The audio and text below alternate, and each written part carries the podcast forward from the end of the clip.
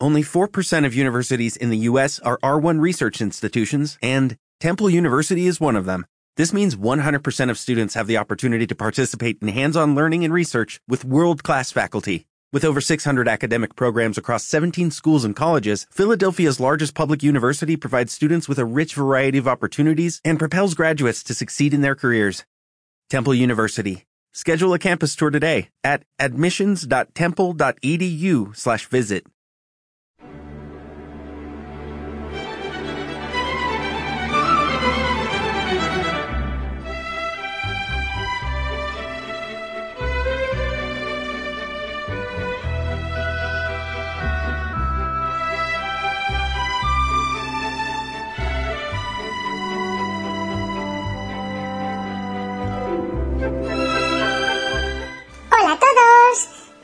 Bienvenidos una vez más a Arcoiris.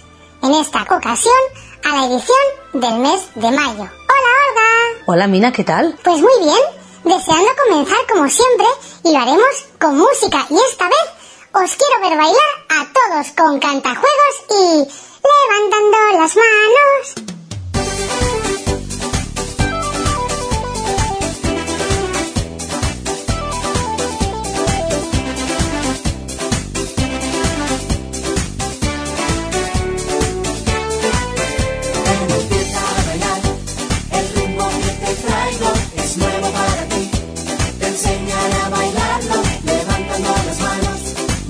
Moviendo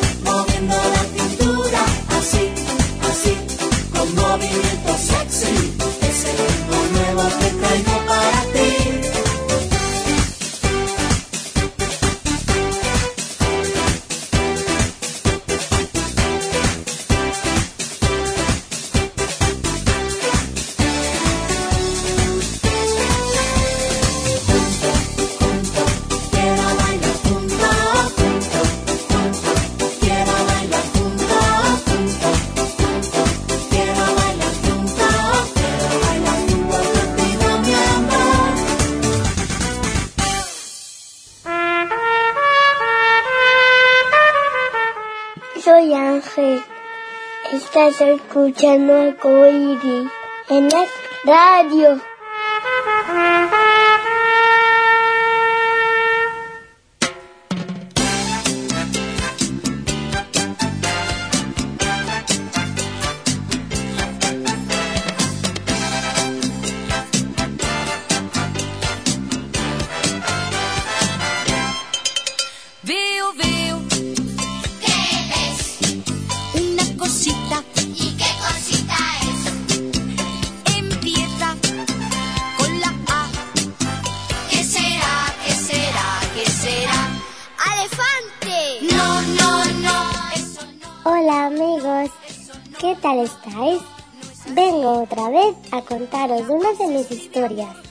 Creo que es una de mis historias más bonitas que os habré contado. Esta es la historia que me pasó una vez cuando iba por el bosque con mi amiga Vela.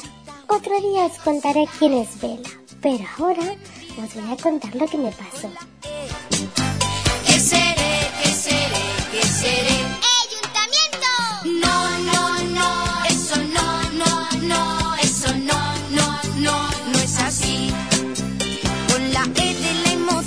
Estudiamos la expresión y entonando esta canción encontramos la verdad.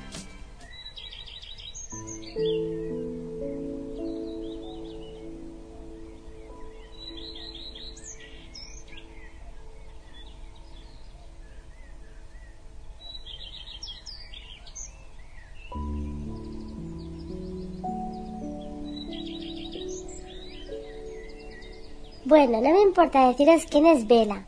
Vela es una amiga que tengo yo, que es una mariposa, de colores, bonita. Un día íbamos por el bosque y ella me contó que tenía muchas amigas, que si las quería conocer. Yo le dije que sí, que por supuesto, que me encantaba conocer sus amigas. Yo me esperaba, pues, hormigas, mariposas como ella, o incluso pajaritos. Pero cuál fue mi sorpresa cuando llegamos a un campo de rosas. Habían rosas azules, blancas, amarillas, rojas, rosas. Eran preciosas, tenían un aroma mmm, delicioso. Eso sí, tenían unas pocas de espinas. Me contaron que las rosas eran unas flores muy bonitas, pero muy delicadas, porque si las tocas te puedes clavar alguna espina. Entonces decidí preguntarle a mi amiga si tenía todas las amigas así, y me dijo que no, que me iba a presentar unas, unas amigas que se llaman margaritas y que los seres humanos las utilizaban para saber si sus enamorados les querían o no. Me quiere, no me quiere, me quiere, no me quiere. En fin, que me presentó a sus amigas margaritas. Conocí margaritas blancas y amarillas y conocí a margaritas naranjas y amarillas. Estas no olían tan bien como las rosas ni tenían espinas, pero el, el simple hecho de contarme lo del me quiere no me quiere me pareció muy gracioso. Entonces le dije que si esas eran sus amigas que me parecían muy, muy divertidas. Entonces ella me dijo que no, que tenía otros amigos más. Entonces ahí sí, yo pensé en un lobo, pensé en un pájaro, pensé en un animal, pero no, nada más lejos. Me presentó un tulipán. Bueno, varios tulipanes. Los tulipanes son unas flores más grandes que las margaritas y que las rosas y tienen un olor bastante menor al de las anteriores. Pero son muy bonitos. Además, son muy típicos en un país llamado Holanda. Y por último, me dijo que al lado de donde ella vivía había una mujer mayor que tenía claveles. A mí lo de claveles me sonó muy bonito. Es una palabra bien bonita. Clavel entonces me enseñó una mujer que tenía un ramo grande de claveles rojos y blancos. Unos claveles bien bonitos, muy parecidos a las rosas, un tanto más pequeños y estrechitos y además no tenían espinas. Qué bonito me pareció conocer a los amigos a amigas porque eran las flores de mi amiga la mariposa.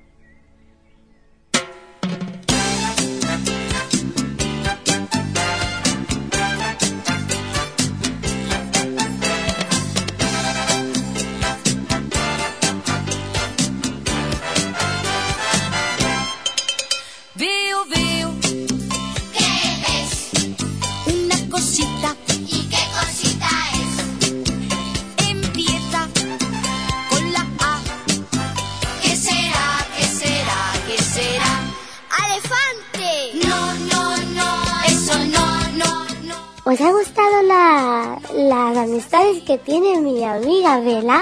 ¡Wow! A mí me parecen fascinantes. Bueno, espero que os haya gustado y nos vemos en la próxima vez.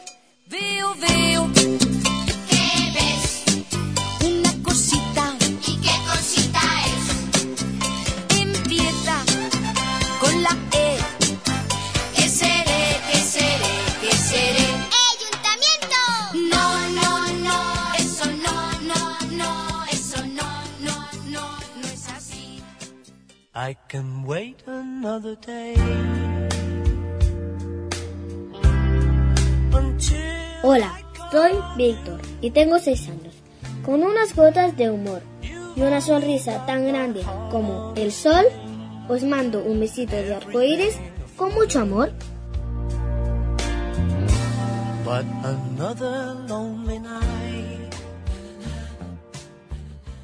¿Os animáis a leer conmigo?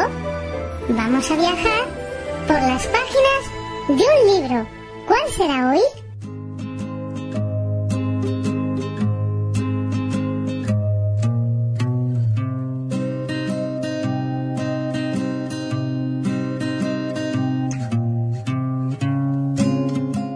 Nuestro libro de hoy es El punto, de Peter Reynolds. ¿El punto? Sí, el punto. Ah, nunca había oído ese título. ¿Y de qué va, Mina? Pues va de una niña que se llama Basti, que bueno, la profesora le pone a dibujar en clase y no se le ocurre nada. ¿Cómo crees que te sentirías tú si te mandaran algo y no se te ocurriese nada que hacer? ¿O cómo crees que se sentirían los niños? Uy, Mina, pues muy frustrados, ¿no? Porque claro, además en las clases tienen un tiempo límite y si no lo hacen, pues jo, se queda así, pues eso, frustrada, ¿no? Claro, pues eso es justamente lo que le pasó a Basti. Vamos a escuchar un fragmento del libro que hemos bajado de YouTube.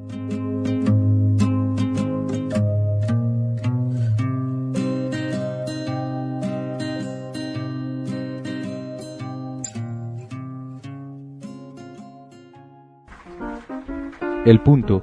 Peter H. Reynolds. La clase de arte había terminado, pero Vashti se había quedado pegada a su asiento. Su hoja estaba en blanco. La profesora se inclinó sobre la hoja en blanco. Ah, un oso polar bajo una tormenta de nieve. Dijo, Muy divertido. contestó Vashti. No se me ocurre qué dibujar. La profesora de Vashti sonrió. Haz solo una marca y mira a dónde te lleva. Vashti dejó su marca hundiendo el lápiz en el papel de un solo golpe. Ya está. La profesora tomó la hoja y la estudió atentamente. Hmm, Devolvió la hoja a Vashti y tranquilamente dijo. Ahora, fírmalo. Vashti pensó por un momento. Bueno, quizá no sepa dibujar, pero sí sé escribir mi nombre.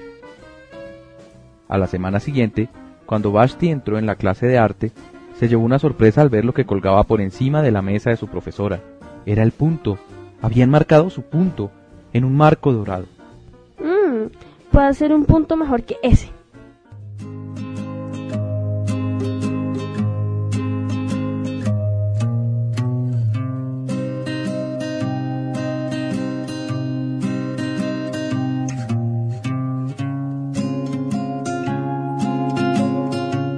Peter Reynolds y su hermano gemelo y ahora también socio nacieron en Canadá. Los tres años se trasladaron al suburbio de Massachusetts. Hicieron su primera incursión en el mundo editorial a los siete años cuando empezaron a crear sus propios periódicos y cómics en la fotocopiadora de su padre. Peter atribuye su extraordinario sentido del humor y su afición por lo absurdo a haber crecido con unos padres británicos muy excéntricos, aficionados a Monty Python. No era una casa normal, recuerda.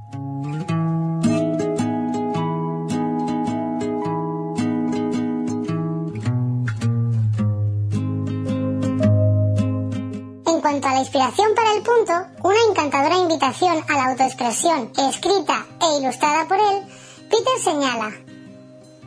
Visito las clases a menudo y pregunto a quién le gusta dibujar. En parvulario todos alzan la mano. Después, a medida que voy preguntando en cursos superiores, el número de manos en alto va disminuyendo, hasta que finalmente ninguno alza la mano o apuntan al artista de la clase. Es triste ver cómo la energía artística y creativa va decreciendo, va desapareciendo. Estoy convencido de que es porque los niños aprenden que hay reglas que seguir. Pero cuando se trata de expresarte, puedes inventar tus propias reglas, las puedes cambiar, estirar, ignorar o lanzarte a lo desconocido.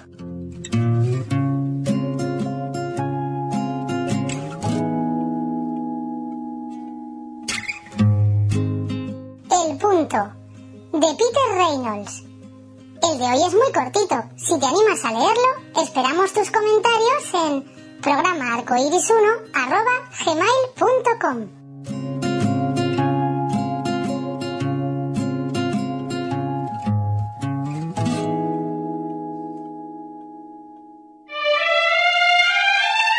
Sintonizas As Radio, la radio que nos une.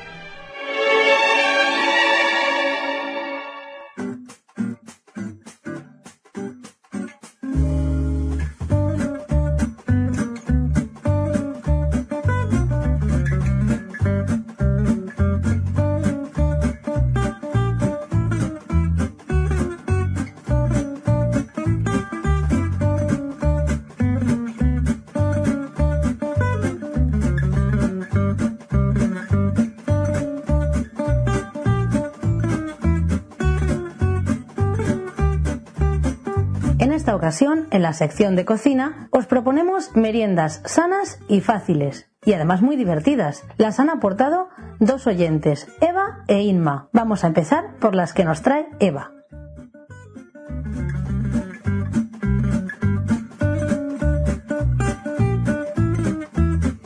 La primera son unas palmeras de frutas. Para prepararlas necesitamos un plátano, un kiwi y una mandarina. Lo pelamos todo y para su colocación podemos pedirle ayuda a los peques. La mandarina la hacemos gajos y la ponemos en la parte inferior del plato formando el suelo. A continuación, cogemos el plátano y lo partimos a lo largo en dos. La parte plana se pone tocando el plato encima de las mandarinas y se hace rajitas pero sin descolocarlo, todas juntitas formando el tronco de la palmera. Y para rematar, cogemos el kiwi. Hay que hacerle gajos como si fuera una manzana y los gajos de kiwi se ponen encima del plátano formando las hojas de palmera. Y ya está finalizado el plato. Solo hay que coger el tenedor y ver qué trozo de palmera nos comemos antes. La segunda merienda son unas brochetas de sándwich. Para su realización necesitamos pan de molde, embutido del que más nos guste, tomates cherries, palos de brocheta y moldes para hacer galletas. Hay que hacer, por ejemplo, tres sándwiches diferentes.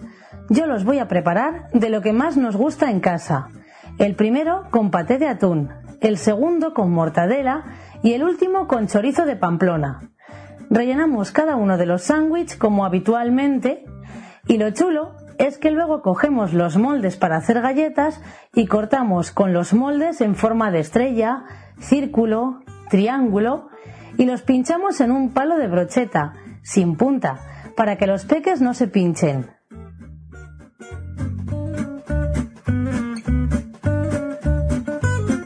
Podemos poner en cada brocheta un trozo de sándwich de cada tipo y entre medias tomate cherry, que le da mucho color y resultará divertido. Seguro que a los niños les encanta y además pueden ayudarnos a cortarlos.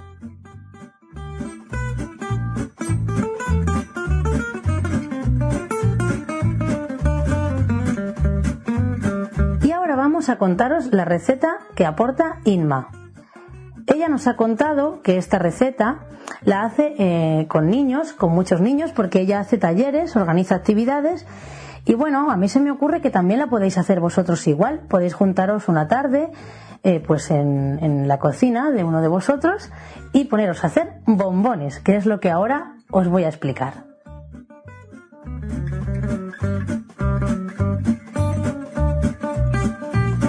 Tenéis que coger cada uno un bol. En ese bol lo primero que vamos a echar va a ser cacao en polvo, Nesquik, mm, pues eh, colacao. Es mejor que sea colacao o paladín porque el Nesquik es muy poquito muy poquito fuerte y entonces a lo mejor pues no está tan rico, ¿verdad? Entonces echamos tantas cucharadas de, del cacao en polvo que vayamos a utilizar como bombones queramos que nos salgan, cucharadas soperas. Por ejemplo, si vamos a hacer seis bombones cada uno, pues echamos seis cucharadas en el bol de colacao, por ejemplo, ¿vale?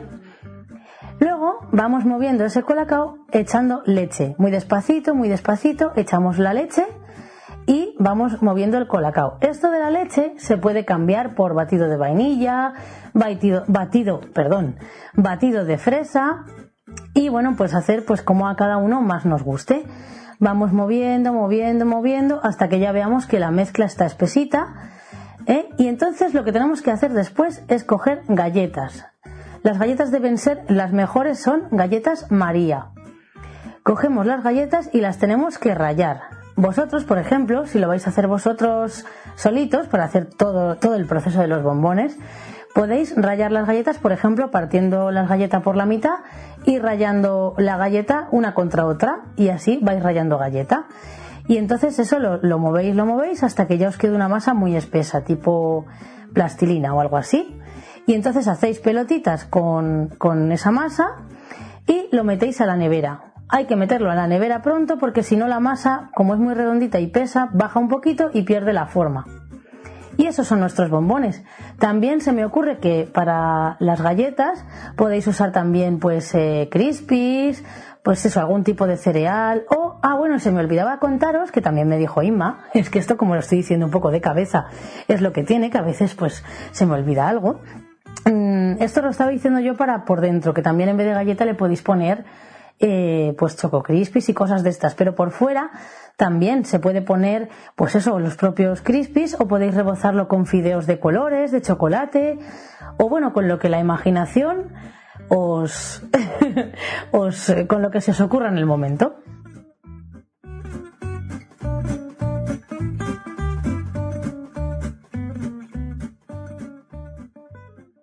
Y esto es todo. Esperamos que disfrutéis mucho y que no comáis muchos bombones, que los bombones hay que comerlos, pero con moderación.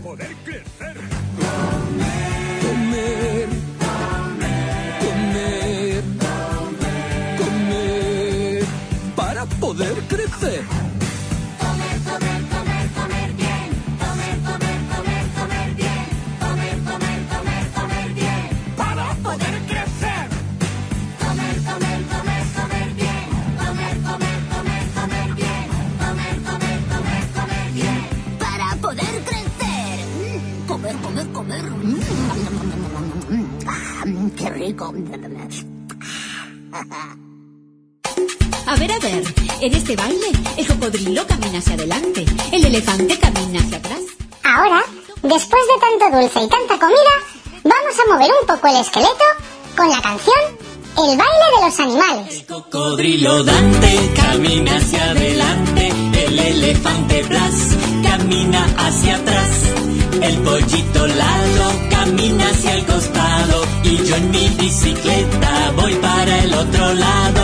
El cocodrilo Dante camina hacia adelante, el elefante Blas camina hacia atrás. El pollito Lalo camina hacia el costado y yo en mi bicicleta voy para el otro lado. Y ahora lo vamos a hacer saltando en un pie. El cocodrilo Dante camina hacia adelante, camina hacia atrás, el pollito Lalo camina hacia el costado y yo en mi bicicleta voy para el otro lado. Y ahora lo vamos a hacer agachaditos. El cocodrilo Dante camina hacia adelante, el elefante Blas camina hacia atrás, el pollito Lalo camina hacia el costado y yo en mi bicicleta voy para el otro lado. Y ahora sacudiendo mucho el cuerpito. El cocodrilo Dante camina hacia adelante, el elefante Blas camina hacia atrás, el pollito Lalo camina hacia el costado y yo en mi bicicleta voy para el otro lado. Y ahora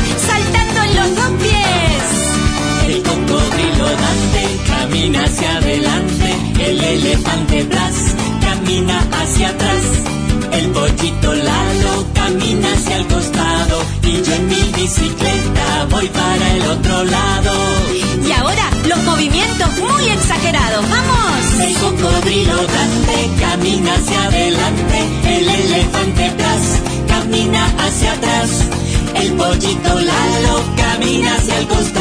y yo en mi bicicleta voy para el otro lado. ¡Más rápido! El cocodrilo Dante camina hacia adelante, el elefante Blas camina hacia atrás, el pollito Lalo camina hacia el costado y yo en mi bicicleta voy para el otro lado y todos aplaudiendo, el baile ha terminado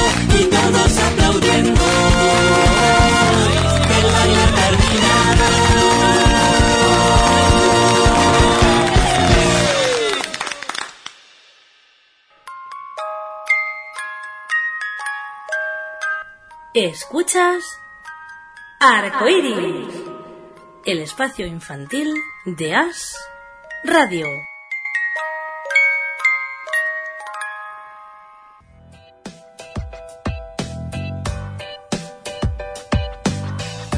Vamos a conocer a dos personajes muy entrañables. Escuchamos el cuento El planeta de los mimos.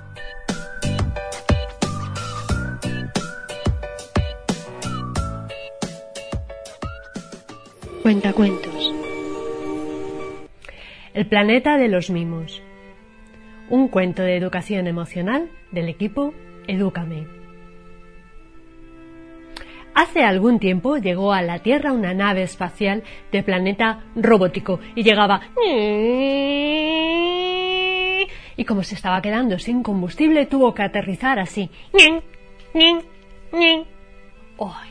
De la nave salió un pequeño extraterrestre con una antena rota y la otra inclinada. ¡Qué planeta más bonito! ¿Hola? ¿Quién eres? Soy Bip, Bip, Bip y vengo del planeta robótico. ¡Hala, qué viaje tan largo! Yo soy Marcos y vivo en la Tierra. Bip, Bip, Bip. Me gusta explorar el espacio y he descubierto tu planeta, pero al aterrizar me doblé una de mis antenas y se ha roto, roto, roto. Ay, no te preocupes por eso, Bip. Con unos mimos te sentirás mejor. Mimos, mimos, ¿qué son los mimos? Los mimos son para ser feliz, pero muy feliz. A mí me gusta que me den muchos mimos. Uno de mis mimos preferidos es el abrazo. Cuando me abrazan me siento protegido y seguro. ¿Sabes? Nosotros tenemos ¡puf! un montón de abrazos. Por ejemplo, está el abrazo búho, que es darse un abrazo con los ojos bien abiertos. También está el abrazo canguro, cuando papá y mamá te abrazan a la vez. Y el abrazo oso, cuando te aprietan muy, pero que muy, pero que muy fuerte con los brazos. Y el abrazo koala, cuando te agarras con fuerza a la pierna de mamá. Y el abrazo topo, que es saber quién te da el abrazo con los ojos cerrados. Bip, bip, ¿cuántos abrazos tenéis en vuestro planeta? ¡Qué divertido! Bueno, y tenemos más mimos, como las palabras dulces. Cuando las dices o te las dicen, te sientes muy feliz. Las palabras dulces pueden ser buenos días, mi amor, me encanta cuando ríes, me gustas, te quiero, guapo, felices sueños. En mi planeta decimos palabras metálicas como me gusta tu traje de hierro o tus ojos brillan como hojalata, pero no sabemos reír. tu planeta es muy curioso. ¿Y os dais besos?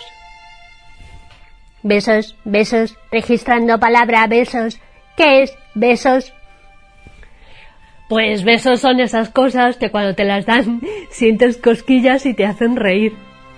Hay muchos besos. Besos de pez, y besos de buenas noches, y besos de amor, y besos que te hacen cosquillas, besos de despedida, besos de abuela, de esos que te dan por toda la cara,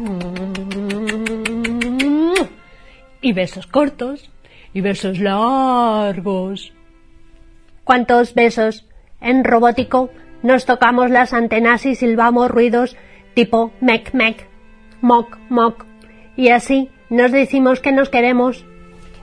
¡Wow! Me encantaría conocer tu planeta. La verdad es que mi planeta es un poco aburrido. No tenemos animales y siempre está lloviendo pip. Pues cuando te aburras puedes cantar canciones. Nosotros, por ejemplo, cantamos los días de lluvia. A mí las canciones que más me gustan son Al cocherito leré y también la de Estaba el señor don gato y Pimpón es un muñeco. Y a mi burro, a mi burro le duele la cabeza. Y también me gusta la de Cucú, cantaba la rana. Y otra canción que me gusta mucho es Que llueva, que llueva, la Virgen de la cueva, los pajaritos cantan. Espera, espera, un momento, los pajaritos cantan. Sí, claro, cantan y vuelan como vosotros. Juá, juá. Me gustaría ser un pájaro. ¡Ya sabes reír! Jor, jor, jor, jor. Parece muy fácil. Si puedes reír, seguro que te gustarán las caricias.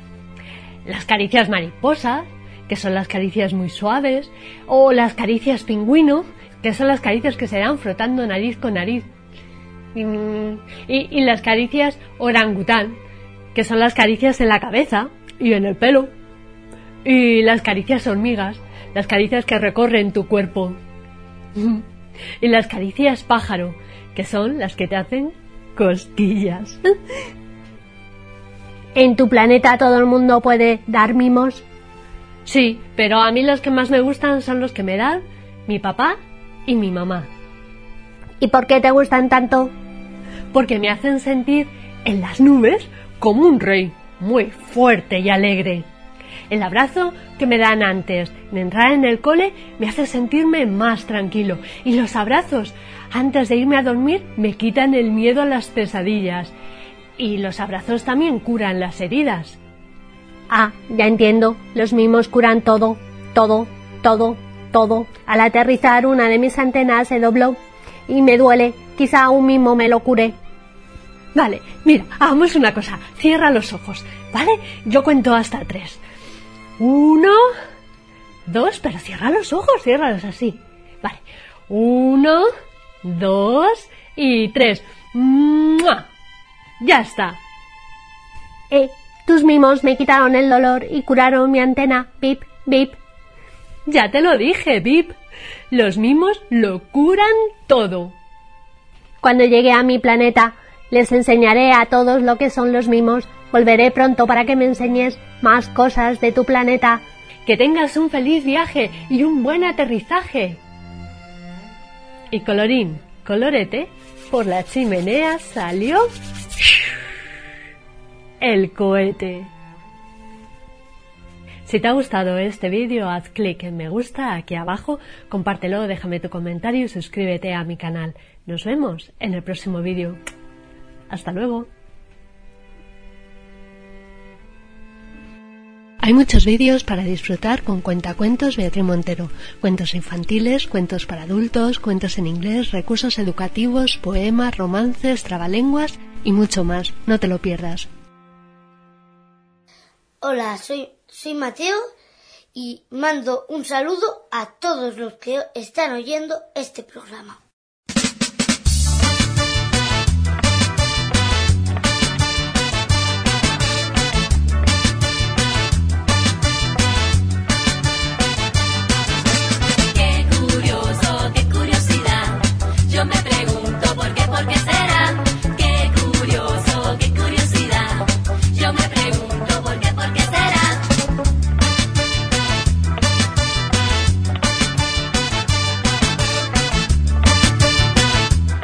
Continuamos con nuestra sección de curiosidades. ¿De qué temas nos hablará Verónica hoy? Tenemos el avión, computadoras,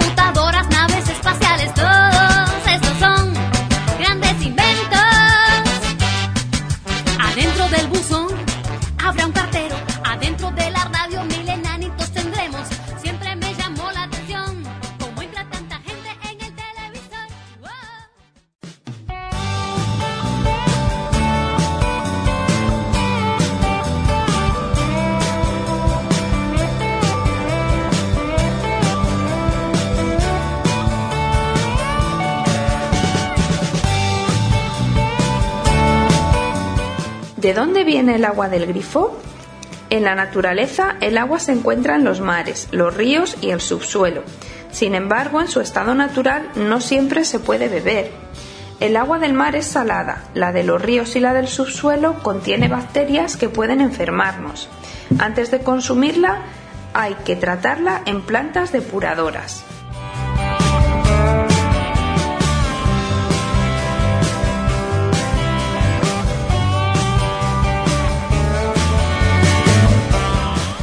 ¿Cómo se hace este agua potable? Pues unas bombas gigantes extraen el agua del subsuelo, luego se filtra para retirar las hierbas y las piedrecitas, y después se trata con productos químicos para matar las bacterias. Después se filtra a través de varias capas de arena, y entonces el agua se vuelve potable y se almacena en grandes depósitos.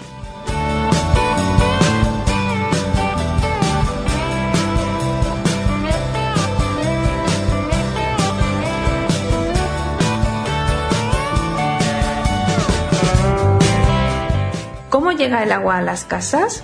El agua potable se distribuye en los pueblos, las ciudades, por medio de grandes tuberías. Cada casa tiene una toma de agua. Dentro de las viviendas el agua circula en tuberías que la conducen a los diferentes grifos. La presión del agua en las tuberías es muy fuerte, lo que permite que inmediatamente tengamos agua en casa.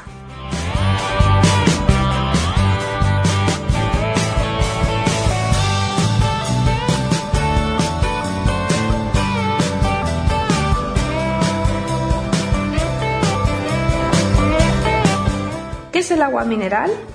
El agua mineral se vende en botellas de plástico o de vidrio. Proviene de una fuente subterránea muy pura y contiene sales minerales que son buenas para la salud. Para elaborar agua gasificada, la que tiene burbujas como la gaseosa, se agrega uno o varios gases al agua mineral. Algunos manantiales ya poseen de por sí agua burbujeante.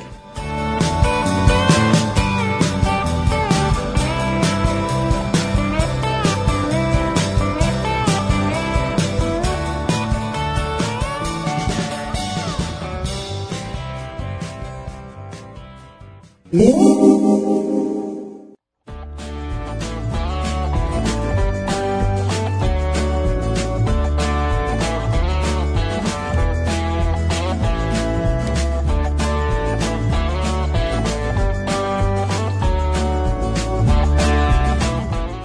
se hace una camiseta? Mucha de la ropa que utilizamos se confecciona con las fibras blancas de las semillas de una planta, el algodón. Las fibras se enredan para hacer hilos que luego se tiñen y luego se tejen. Las piezas de tela se cortan y se cosen para hacer camisetas, pantalones, vestidos.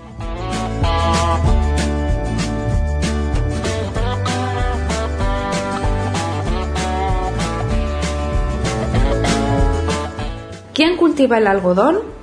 El algodón se obtiene de la semilla de un arbusto, el algodonero, que crece en China, en Estados Unidos, India y África. En este último continente se recoge a mano.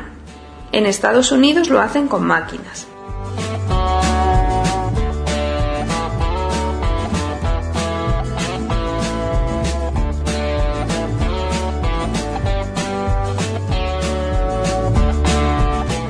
¿Sabías que el algodón sirve para confeccionar ropa pero también se utiliza en farmacia? Existen fibras de algodón también en los billetes del banco. El aceite contenido en la semilla de algodón se utiliza en la alimentación o para fabricar jabón.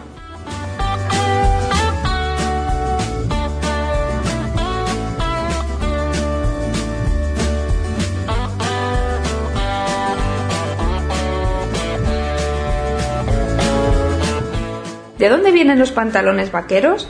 El pantalón vaquero es de algodón, se inventó en Francia, donde se creó una tela muy resistente teñida de azul. Servía para confeccionar pantalones para los marineros italianos y enseguida fue utilizada para los pantalones de peto de los buscadores de oro.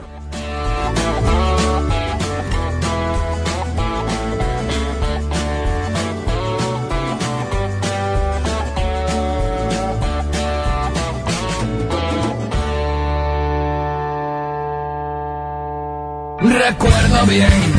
El cine es protagonista en As Radio.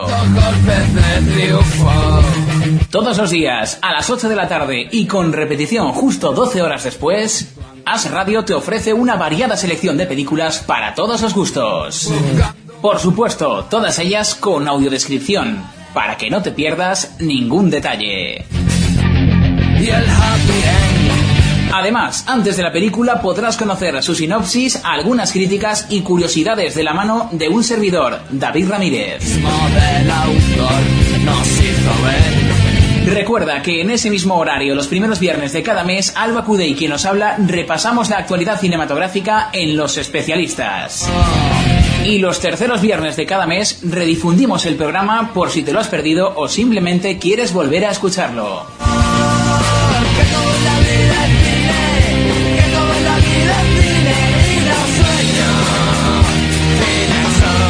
Radio, a diario con el mejor cine. Perfecto, esta escena vale. Corten.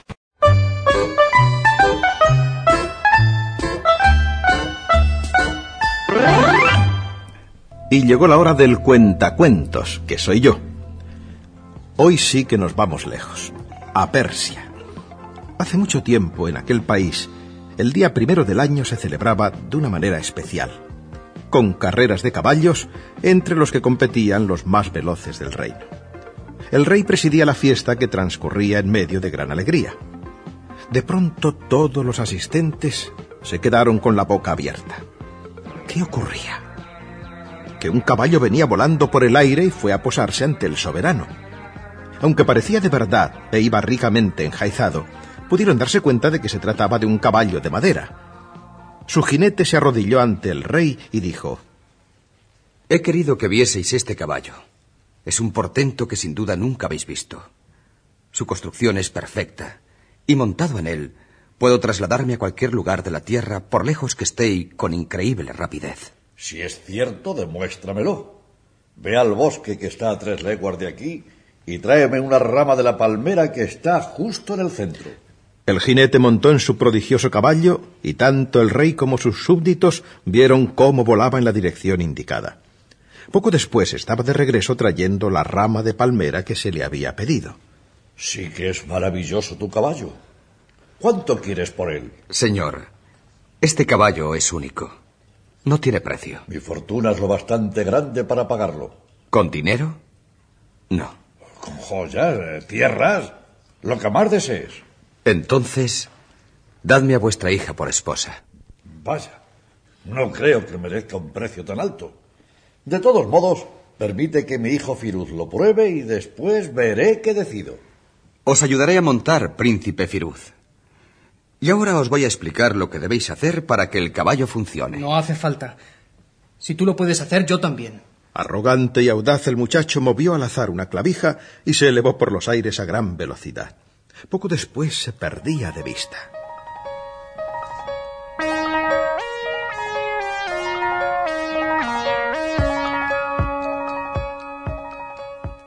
¡Qué desgracia! El príncipe no sabe cómo detener al caballo. Seguirá volando y volando quién sabe cuánto tiempo. ¿Y nunca más lo volveré a ver? No ha sido culpa mía, Majestad. No quiso escucharme. Si no hubieseis venido con ese caballo embrujado, no hubiera ocurrido esto. Serás conducido a prisión y nunca más saldrás de ella, a menos que mi hijo regrese sano y salvo. Así fue. A pesar de sus protestas, el jinete fue encarcelado y el rey se encerró en su palacio llorando por su hijo. Pero no le había ocurrido nada malo. Cuando estaba ya muy lejos de la ciudad, apretó un botón y el caballo empezó a bajar hasta posarse en la terraza de un palacio de mármol rodeado por preciosos jardines.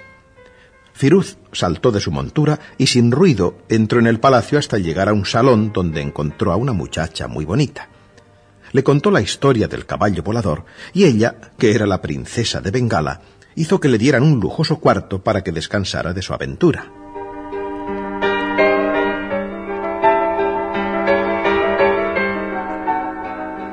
Pasaron dos meses y el rey de Persia y toda su corte llevaban luto creyendo muerto al príncipe. Y entonces, cuando nadie lo esperaba, apareció en su caballo llevando a la grupa a la princesa. Como había prometido, el rey ordenó que pusieran en libertad al jinete. Estás libre. Toma tu caballo y no vuelvas nunca más por aquí. Pero el jinete, que quería vengarse del rey por lo que consideraba un castigo injusto, tomó en sus brazos a la princesa de Bengala y montó con ella antes de que nadie lo pudiera impedir. Cuando Firuz se lanzó ciegamente a rescatarla ya era tarde. El caballo se perdía en lo alto del cielo. La princesa lloraba de miedo viéndose allá arriba entre las nubes y pidió al jinete Por favor, estoy muy cansada. Tengo mucha sed. Quisiera beber un poco de agua. Accedió el hombre y fueron a posarse en un cruce de caminos en el preciso momento en que por allí pasaba el sultán de Cachemira con su séquito. La joven, creyendo que así conseguiría escapar del misterioso jinete, empezó a gritar. Señor, señor, soy la princesa de Bengala y este hombre me ha raptado. ¡Salvadme, señor! A una orden del sultán el jinete fue hecho prisionero y la princesa tomó asiento en su carroza. Pero pronto comprendió que su suerte no había mejorado. Deslumbrado por su belleza, el sultán dijo que pensaba convertirla en su esposa. Tres días con sus noches lloró la joven sin que el sultán se apiadara de ella. Entonces, para evitar la boda, se fingió loca y daba gritos desgarradores en cuanto alguien intentaba acercarse a ella.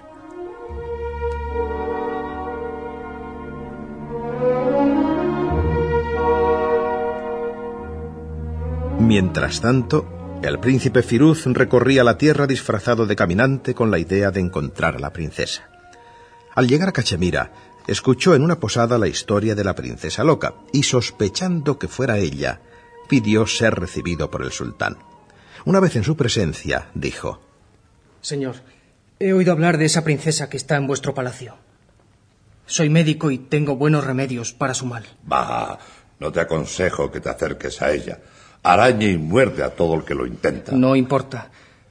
Sé cómo hay que tratar a los enfermos. Ya tú. Haré que te acompañe. De acuerdo. Pero yo solo debo entrar en su cuarto. Al principio la princesa no reconoció a Firuz, pero cuando oyó su voz y le dijo que venía a salvarla, se echó a llorar de alegría. Para huir de aquí, necesitamos el caballo de madera. ¿Sabes dónde está? El sultán lo trajo aquí al palacio. Pero no sé dónde lo guardan. Yo lo descubriré.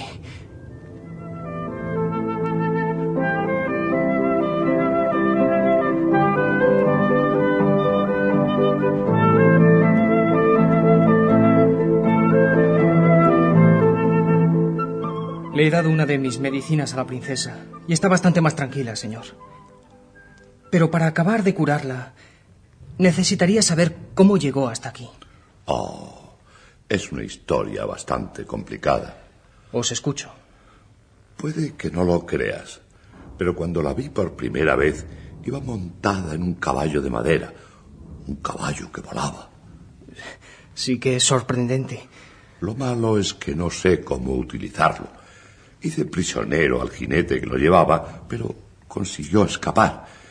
Y nunca sabré cómo funciona ese animal, ese aparato o lo que sea. Ahora comprendo. Como ese joven vino en un caballo encantado, solo sanará si se sienta sobre él y aspira el perfume de las magnolias de vuestro jardín. ¿Tú crees? Oh, sí. El perfume de esas flores es la mejor medicina contra la locura. El sultán accedió a la propuesta y delante de toda su corte hizo que llevaran el caballo de madera al jardín en un claro rodeado de magnolios. El propio Firuz, en su calidad de médico, llevó hasta allí a la princesa, y tal como los dos lo habían planeado, montaron de un salto y subieron por los aires alejándose de tan peligroso lugar.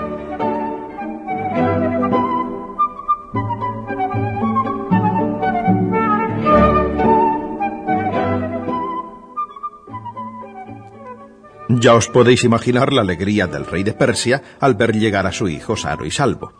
Unos días más tarde se celebraban las bodas de Firuz y la princesa de Bengala y las fiestas fueron tan largas y divertidas que se comentaron durante muchísimos años. En cuanto al caballo de madera, sirvió para que de vez en cuando los hijos de los príncipes dieran un paseíto por el aire y vieran desde allí lo pequeño que es el mundo.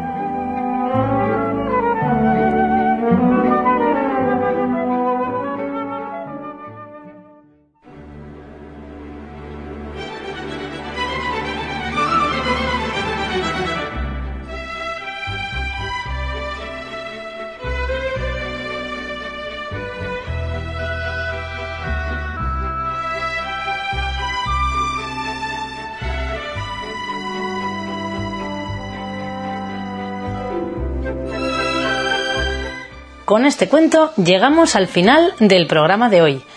Esperamos que hayáis disfrutado de todos los contenidos y por supuesto no olvidéis que podéis volvernos a escuchar el martes a las 6 de la mañana y el sábado siguiente a las 10 de la mañana y a las 12 de la noche. Y tampoco olvidéis nuestro correo electrónico. Escribir, igual que han hecho Inma, Eva, y se nos ha olvidado comentar que el libro de hoy nos la ha recomendado Manuel, que también ha escrito al correo.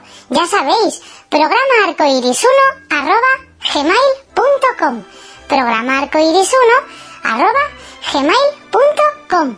¡Hasta la próxima!